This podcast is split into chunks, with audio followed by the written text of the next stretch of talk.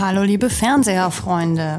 Mein Name ist Nika und ich wollte euch kurz darüber informieren, dass unsere mobile IHK-Testzentrum-Aktion um weitere acht Wochen verlängert wurde. Hier haben alle Unternehmen und alle Mitarbeiter unserer Unternehmen die Möglichkeit, sich kostenlos testen zu lassen. Dabei wandert unser Testzentrum durch verschiedene Gewerbegebiete. Den genauen Ort und alle weiteren Infos findet ihr selbstverständlich auf netzen.de. Und jetzt wünsche ich euch viel Spaß beim Hören der Folge.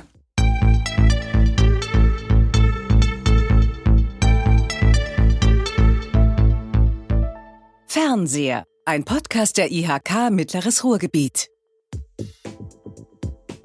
Ein Jahr Podcast in der Folge 50 sozusagen eine Jubiläumsfolge und wer hätte das gedacht, so war das nicht geplant. Es ist auch ein Jahr Podcast in Zeiten der Pandemie, in Zeiten des Shutdowns und zwingend hat sich dieser Podcast natürlich viel mit dem Shutdown beschäftigt. Das war eigentlich ganz anders geplant. Der Podcast heißt nicht umsonst Fernseher, weil wir in die Zukunft blicken wollen. Das haben wir zwischendurch geschafft, aber immer wieder eben nicht.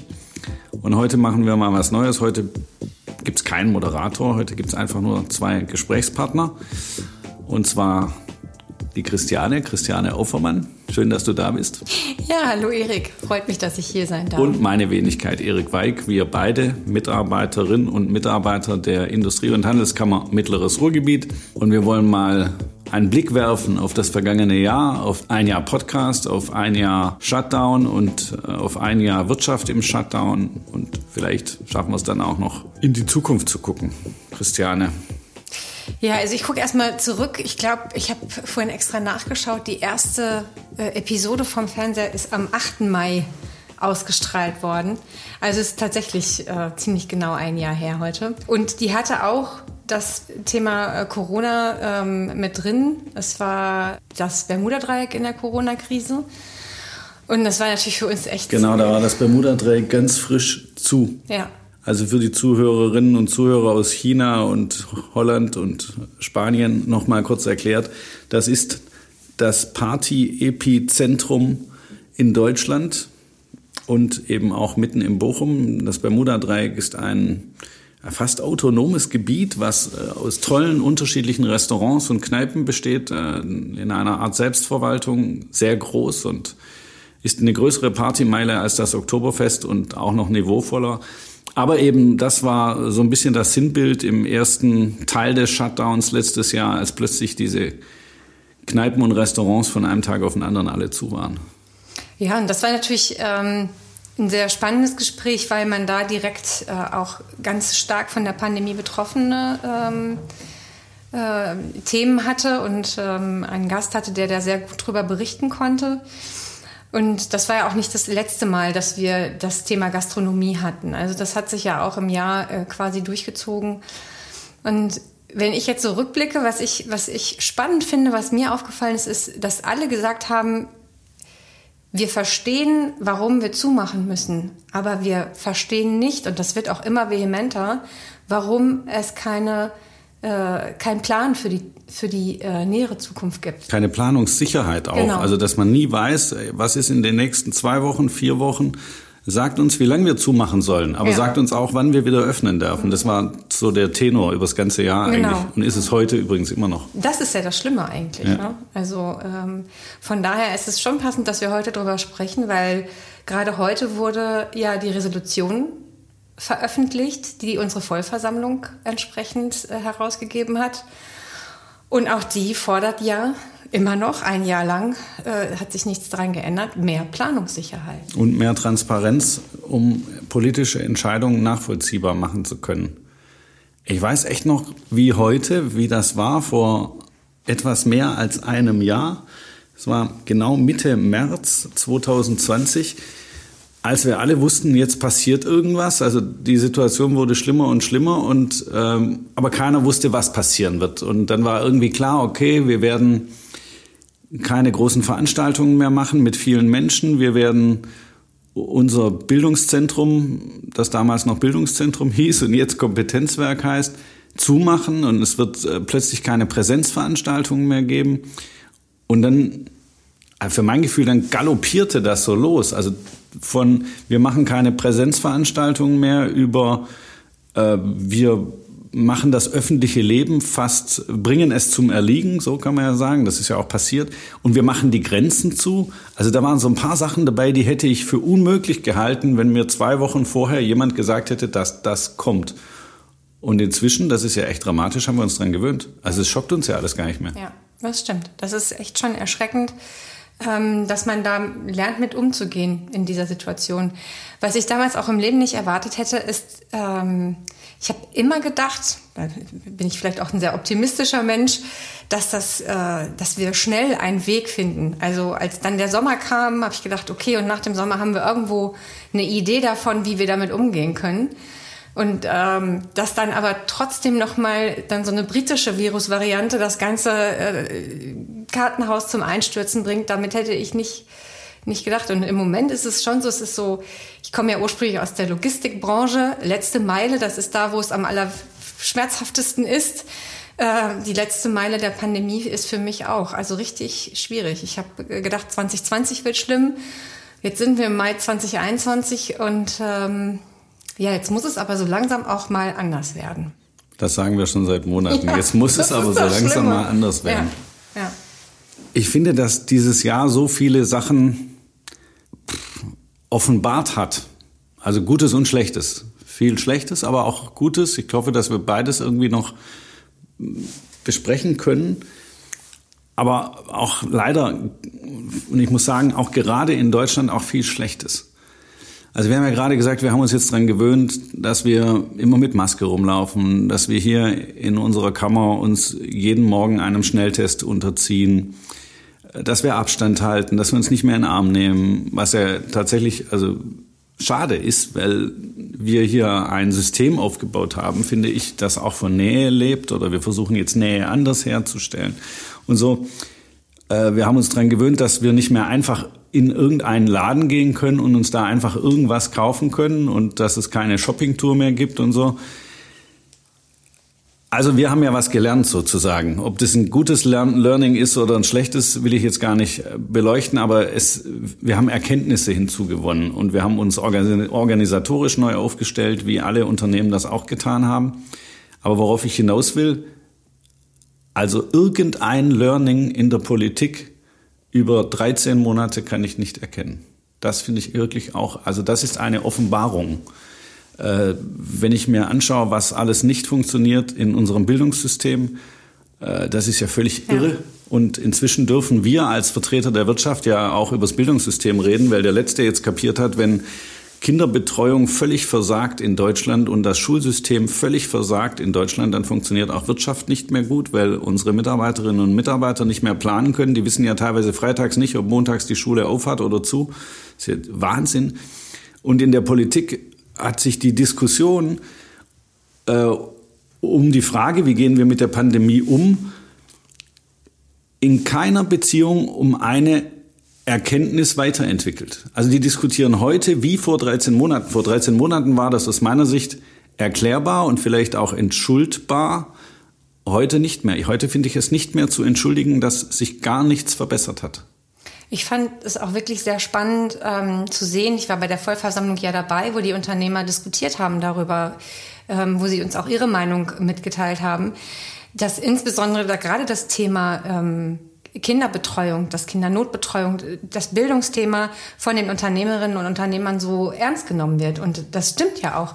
Ähm, man muss ja auch mal begreifen, dass da Eltern, und ich bin ja auch Mutter einer Siebenjährigen, ähm, zu Hause sitzen und äh, gerade versuchen, wirklich alles hinzukriegen. Ich, ähm, für mich ist es auch keine Lösung, irgendwo diesen, diesen äh, Sonderkrankenstatus äh, in Anspruch zu nehmen. Ich möchte ja arbeiten, ich möchte ja hier auch meine Themen weiter voranbringen. Ich kann mich nicht einfach zu Hause hinsetzen und jetzt äh, die Notbetreuung und Homeschooling für meine Tochter äh, allein nicht hinkriegen.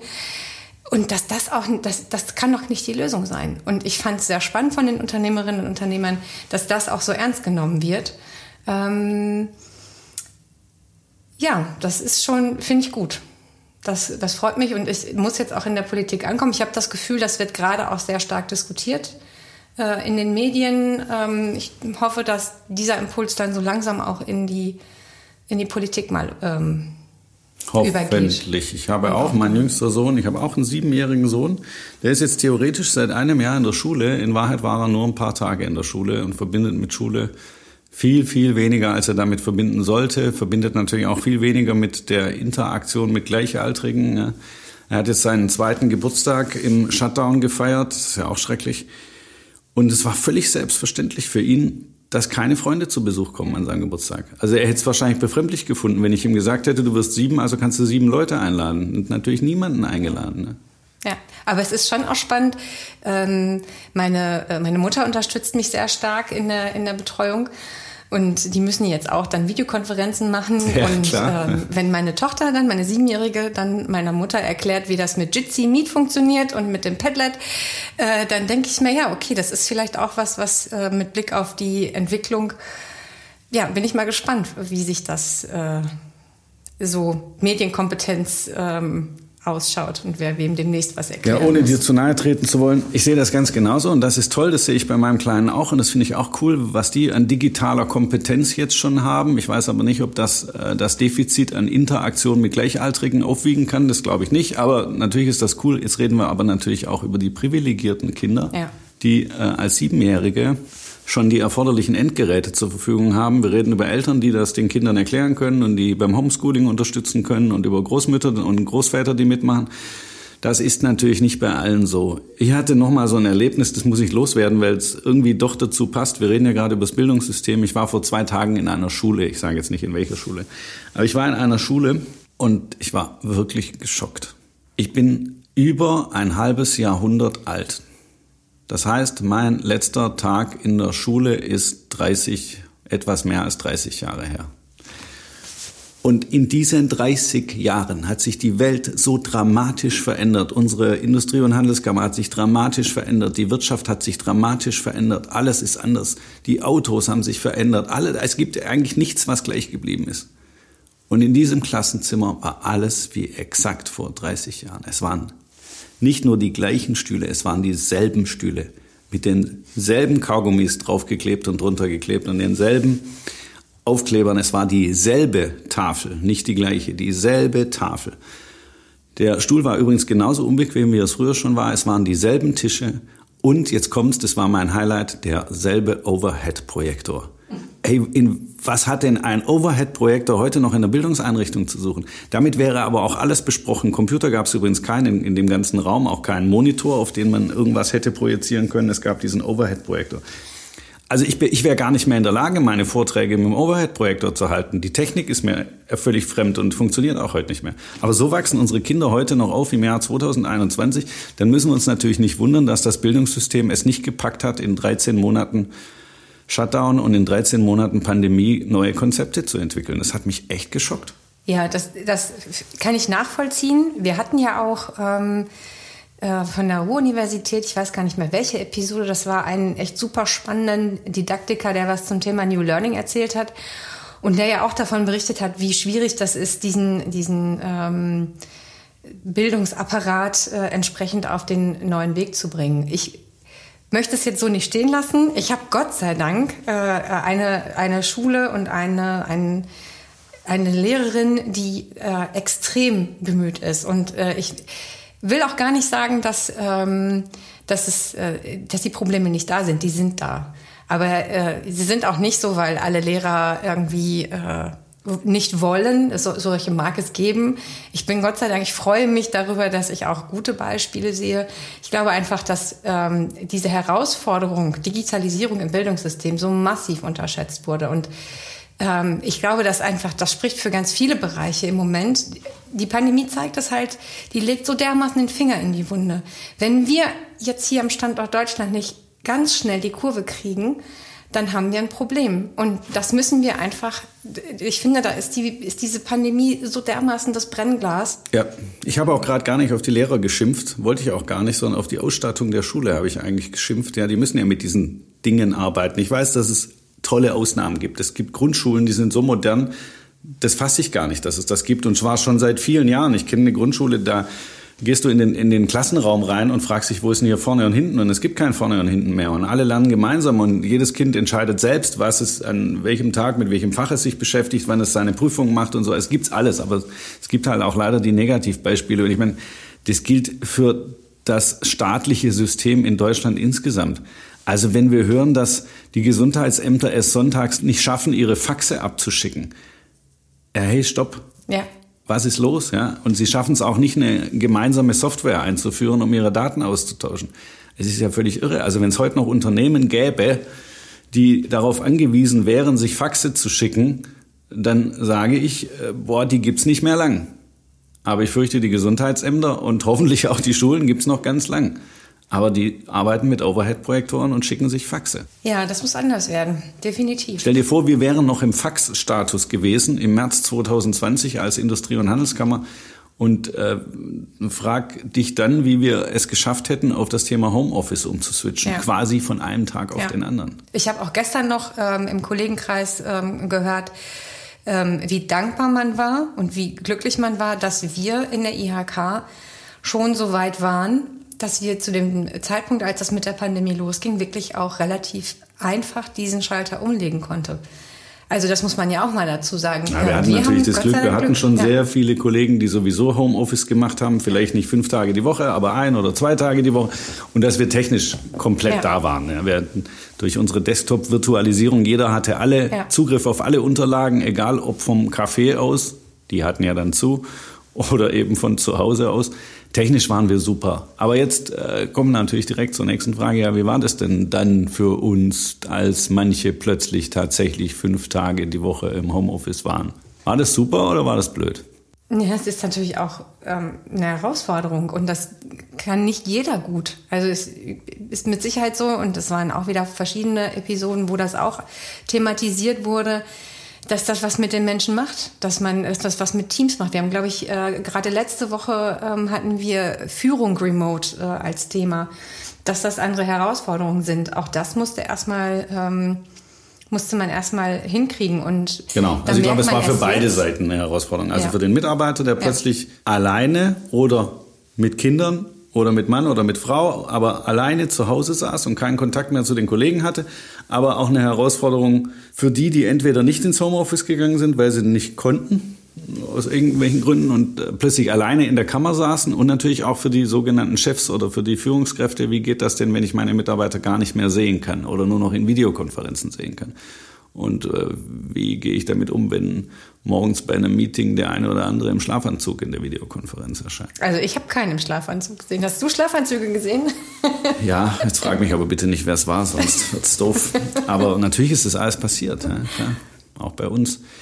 Ich fand es am Anfang richtig gut. Am Anfang war ich begeistert. Also ich war sowieso schon immer begeistert von der Idee, dass jeder von uns selbst entscheidet, wann er was macht. Natürlich in Koordination mit den Teams und in Koordination mit der Aufgabe und natürlich auch dann das macht, was gerade notwendig ist. Aber es eben selber entscheidet und dass niemand mehr zur Arbeit kommt und seine Chefin, seinen Chef fragt, hey, was soll ich denn heute machen? Welchen Stapel soll ich heute abarbeiten? Da waren wir ja längst weg von. Wir waren ja, finde ich, schon in einem extrem guten Stadium von jeder organisiert sich selbst und entscheidet selbst, was zu tun ist und erkennt es auch selbst, was zu tun ist und macht es auch. Deswegen war ich am Anfang echt berührt davon, wie extrem viel Performance die vielen Kolleginnen und Kollegen gemacht haben von zu Hause aus. Das fand ich toll. Aber jetzt, nach 13 Monaten, ich glaube, ich glaube immer noch, dass die viel arbeiten zu Hause. Da habe ich mir überhaupt keine Sorgen. Ich glaube, übrigens, also natürlich gibt es welche, die das ausnutzen. Ja, Kollegen, die äh, bewusst ähm, zu Hause nur Überstunden ansammeln, indem sie sich früh einloggen und spät auslocken und äh, kaum Output produzieren. Aber das hat ja nichts mit Homeoffice zu tun. Die haben das, als sie noch hier in der Kammer waren, genauso gemacht. Also Menschen, die das System ausnutzen, die gibt's äh, in der direkten Kontrolle und in den, im direkten Zugriff der Führungskräfte und die gibt's sonst auch. Aber viele arbeiten viel. Wovor ich Sorge habe, ist, wenn einzelne Kolleginnen und Kollegen seit 12, 13 Monaten im Homeoffice sind und praktisch keinen Kontakt mehr zur Außenwelt haben und vor allem nicht zu, den, zu ihren Teams, keinen direkten Kontakt zu ihren Teams haben, Was macht das mit denen? Also wie haben die sich verändert und wie kommen die wieder zurück? Ja, das wird, ähm, wird eine Herausforderung sein. Es gibt auch Sachen, die sind relativ gut abarbeitbar im Homeoffice. Aber gerade das ganze Thema kreative Prozesse, Innovation, das sind ja auch Themen, die ich ähm, stark äh, nach vorne bringen möchte die sind halt einfach mit sich alleine im Homeoffice extrem schwer voranzubringen. Also ich, die Gespräche, die ich führe, ist ganz viele Unternehmen, ähm, auch ganz viele Kolleginnen und Kollegen hier im Haus sagen, es fällt mir einfach sehr schwer, ähm, neue strategische Würfe zu machen, ähm, wenn ich alleine bin. Das, das muss anders gehen. Und ja. solche Dinge Wir fehlen. haben vor Jahren für uns festgestellt, Innovation, Entwicklung, all das entsteht durch Interaktion, indem ich mit anderen die Köpfe zusammenstecke und wir interdisziplinär arbeiten und so weiter. Und natürlich alleine im Homeoffice zu sitzen, ist das Gegenteil von Interdisziplinarität. Ich glaube, dass manche das ganz gut hinkriegen. Viele treffen sich ja wirklich in vielen unterschiedlichen Videokonferenzen und stecken in Videokonferenzen digital ihre Köpfe zusammen. Aber das ist natürlich viel schwieriger. Und auch die Kommunikation in der Videokonferenz ist viel schwieriger, weil man nicht immer zu Wort kommt, weil man sich nicht gegenseitig ins Wort fallen kann. Und die Leitung muss auch noch optimal sein. Und es ist einfach, also ich finde, kreativ sein in Videokonferenzen deutlich schwieriger, als wenn ich in Präsenz mit vier, fünf, sechs Leuten in einem kreativen Raum sitze und wir durcheinander quatschen können und äh, die Position wechseln können und blablabla. Das geht ja. im Homeoffice halt viel schwieriger. Ja, das ist schwierig, definitiv. Aber nichtsdestotrotz haben wir auch echt spannende Sachen auf den Weg gebracht in der Zeit und haben trotzdem auch kreative ähm, Sachen äh, hinbekommen. Natürlich sind ja auch ganz viele Teile unseres Programms weggefallen. Und wir mussten uns von jetzt auf gleich ähm, mit neuen Ideen ähm, befassen und überlegen, wie kriegen wir unsere Themen denn trotzdem noch an den Mann, an die Frau. Nicht zuletzt der Podcast ist ja auch in der Phase entstanden vor einem Jahr. Ähm, ich erinnere mich, dass ich äh, die Stühle, auf denen wir hier sitzen, quasi äh, per WhatsApp bestellt habe, weil ähm, ich die vor Ort mir nicht angucken konnte. Und dieses äh, Equipment musste aber beschafft werden. Das Mikrofon, in das ich reinspreche, das haben wir alles hingekriegt. Und dann finde ich es doch auch immer wieder spannend, wie wir dann Themen angehen und wie wir Projekte angehen. Und das war natürlich eine ähm, Eigenschaft, die wir dieses Jahr, dieses ganze letzte Jahr extrem häufig heranziehen mussten. Wenn eine Situation sich ändert, musste man sich anpassen. Und, ähm, Und wenn es ein System gibt, das dazu in der Lage sein musste, mussten es ja eigentlich wir sein, wirklich. Also dazu haben wir uns ja so organisatorisch neu aufgestellt, um schnell auf Veränderungen reagieren zu können. Und trotzdem meine ich, also zumindest für mich persönlich war es im März letzten Jahres erstmal wie so ein Schock. Und dann war plötzlich Stille. Stille hier im Gebäude. Es war plötzlich nicht mehr laut im Gebäude. Das war das Erste. Das Zweite war, wenn man das Fenster aufgemacht hat und auf die Hauptstraße rausgeguckt hat, da waren plötzlich keine Autos mehr. Und es war, das war schon so ein Schock. Und da passierte auch erstmal für mich gefühlt zwei, drei, vier Wochen nichts. Und dann war irgendwie klar, nach zwei, drei, vier Wochen, okay, das wird ein längerer Zeitraum. Keiner weiß, wie lang oder wie groß der Zeitraum ist, aber es wird länger dauern. Und dann fing das an mit dem, ja, was machen wir denn jetzt? Also jetzt sagen wir alles ab, okay, klar, wir machen keine Veranstaltungen mehr in Präsenz.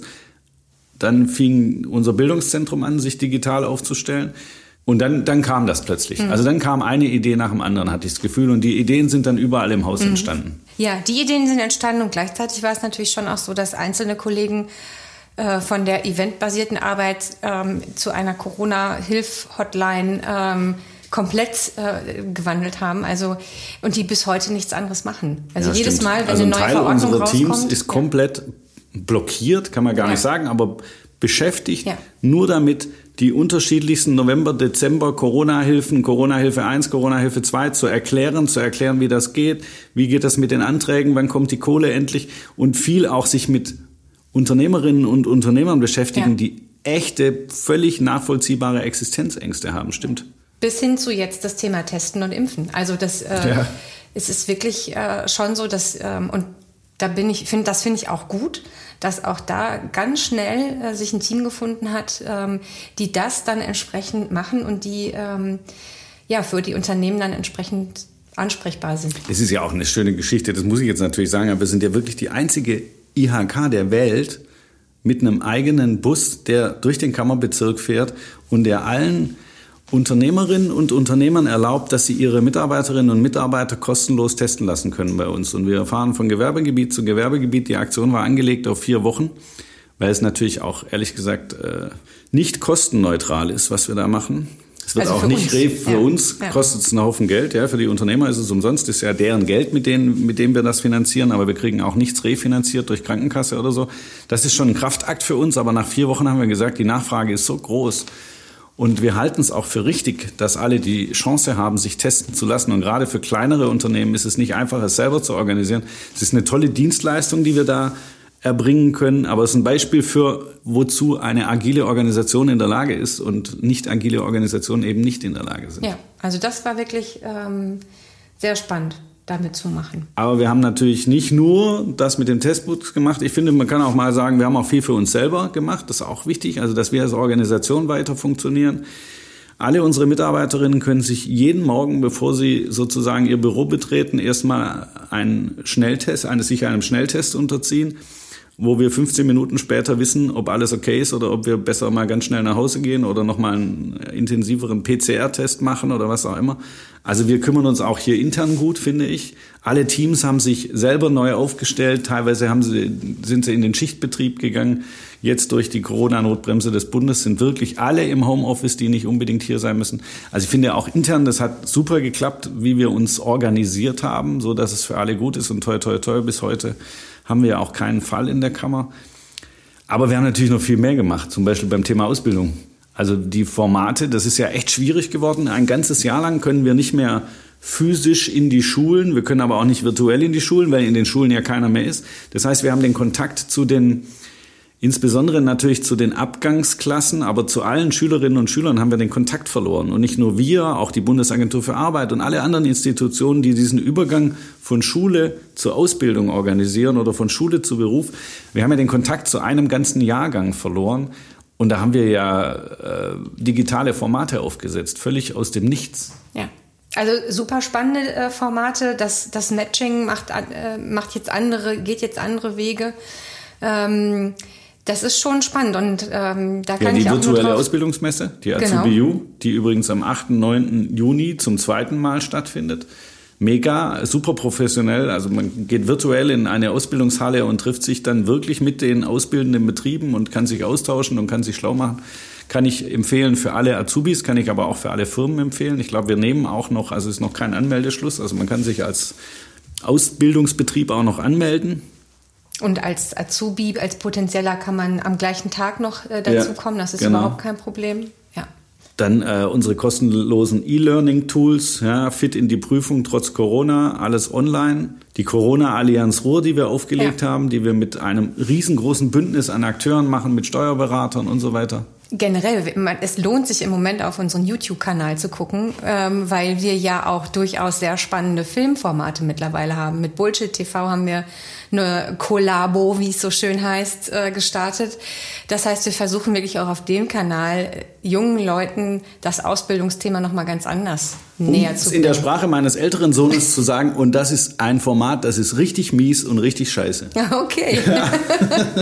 Ich Also das haben auch- jetzt die jungen Leute verstanden. Äh, Genau, das ist weiß für die Jüngeren. Ähm, Glaubst du, dass es irgendwann, irgendwann, ja, Ende dieses Jahres, Ende nächsten Jahres, irgendjemand den Schalter umlegt und alles ist wieder wie früher? Wir machen wieder Ich- große Veranstaltungen mit Ja. Hunderten von Menschen in engen Räumen. Es, es, gab, äh, es gab vielleicht Zeiten im letzten Jahr, wo ich sowas noch vermutet hätte. Im Moment glaube ich das nicht mehr. Ich glaube, ich ähm, weiß nicht, wie sich ein Virus verändert. Ich weiß nicht. Äh, also ich glaube, es wird nicht mehr zurückgehen. Es ist ähm, definitiv so, dass bestimmte Dinge auch jetzt umgesetzt wurden und gut funktionieren und man hat es jetzt auch gemerkt. Also Ja, check. Also ich muss nicht mehr zu einer Konferenz ne? nach Berlin fahren, Ja. wenn ich genau weiß, wir können uns super per Videokonferenz austauschen. Das ist gespart. Ja, also ich sage jetzt mal Konferenzen, längere oder Messen, das könnte ich mir sogar vorstellen, dass es das irgendwann wieder geben wird, weil das hat schon auch noch eine andere Qualität. Aber alleine dieser Irrsinn, den man früher gemacht hat, sich zwei Stunden in ein Auto oder in ein Gefährt Zug, zu setzen, Zug äh, zu setzen, egal, ja. um für äh, eine Stunde oder zwei Stunden an einem Termin teilzunehmen. Um sich das, zu unterhalten. Ja, Ja. also das wird nicht Wird, mehr, wird, werden wir nicht mehr machen. das glaube ich auch. Weil wir jetzt alle Ja. wissen, wie Videokonferenzen Ja. gehen und bestimmte Sachen kannst du echt gut in einer Videokonferenz abarbeiten. Also das glaube ich auch, das bleibt. Es gibt auch gute Sachen, die bleiben, natürlich. Niemand wird mehr sagen, dass Homeoffice Teufelszeug ist. Also ich glaube, das hat auch jeder kapiert, dass viele Berufe gut ausgeübt werden können im Homeoffice. Vielleicht nicht 100% Homeoffice, aber manche werden zu 50-50 übergehen, manche werden einen Tag oder zwei Tage die Woche machen, aber jeder hat jedenfalls kapiert, dass das funktioniert. Ja. Und das ist gut. Ja. So. Auch was das Thema Mobilität angeht, wird sich was verändern, definitiv. Also man merkt ja jetzt, dass äh, Mobilität nicht nur äh, positive Seiten hat. Ähm, die Art und Weise, wie Nahverkehr in Zukunft abgewickelt wird, wird sich garantiert verändern durch. Äh, Mit Sicherheit. Äh, und das ist gut. Es war auch dringend notwendig, ja. dass da ein Schub reinkommt. Ja. Ja, und worauf natürlich, worauf ich hinweisen muss und worauf ich auch ein bisschen stolz bin, also ich glaube, dass Netzen, unser Businessportal www.netzen.de schon vorher eine super Erfindung war, aber jetzt in der Zeit, in den letzten 13 Monaten, ist es noch viel wertvoller geworden. Und zwar nicht nur für uns, sondern auch für unsere Mitgliedsunternehmen. Immer mehr nutzen das, nutzen das teilweise auch zur Kommunikation mit ihren Mitarbeitern, haben eigene Gruppen gegründet und Kollaborationsplattform ist es geworden. Also netzen.de hilft uns, unsere Informationen an unsere Mitgliedsunternehmen zu bringen, aber hilft auch unseren Mitgliedsunternehmen für ganz eigene Zwecke. Also netzen.de hat sich gerade jetzt im Shutdown echt nochmal richtig ja. nützlich gemacht. Ja. ja, und wir haben ja auch ähm, noch Pläne für dieses und fürs kommende Jahr. Also Gut, das versuchen wir jetzt schnell noch. Ist zwar fast die Zeit um, aber der Fernseher will in die Ferne sehen. Ja. Machen, das machen wir auch weiterhin. So viel ist ja sicher. Das machen wir weiterhin. Also wir haben genug Themen, uns gehen die Themen nicht aus. Äh, das wird Wobei wir auch immer froh sind, wenn von außen mal Gäste Vorschläge mhm. kommen. Also wenn jemand in unserer Podcast-Gruppe bei Netzen oder in, über Social Media uns Vorschläge machen will, freuen uns über Vorschläge. Was wir aber, aber auch wir haben auch schon eigene Pläne, oder? Wir haben auch schon eigene Pläne. Wir haben zum Beispiel das Projekt Neustart, was wir nach vorne bringen möchten.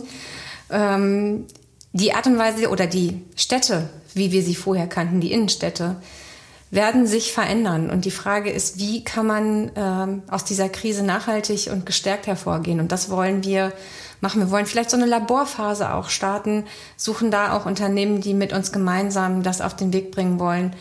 Also da freue ich mich zum Beispiel schon drauf. Also Neustadt ist das Projekt, mit dem wir uns vornehmen, dass die Städte in unserem Kammerbezirk schneller und stärker aus der Krise hervorgehen als alle anderen Regionen der Welt. Haben genau. wir mal so als kleinen Anspruch formuliert. Genau. Ne? Kann man mal ganz bescheiden so sagen. Ja.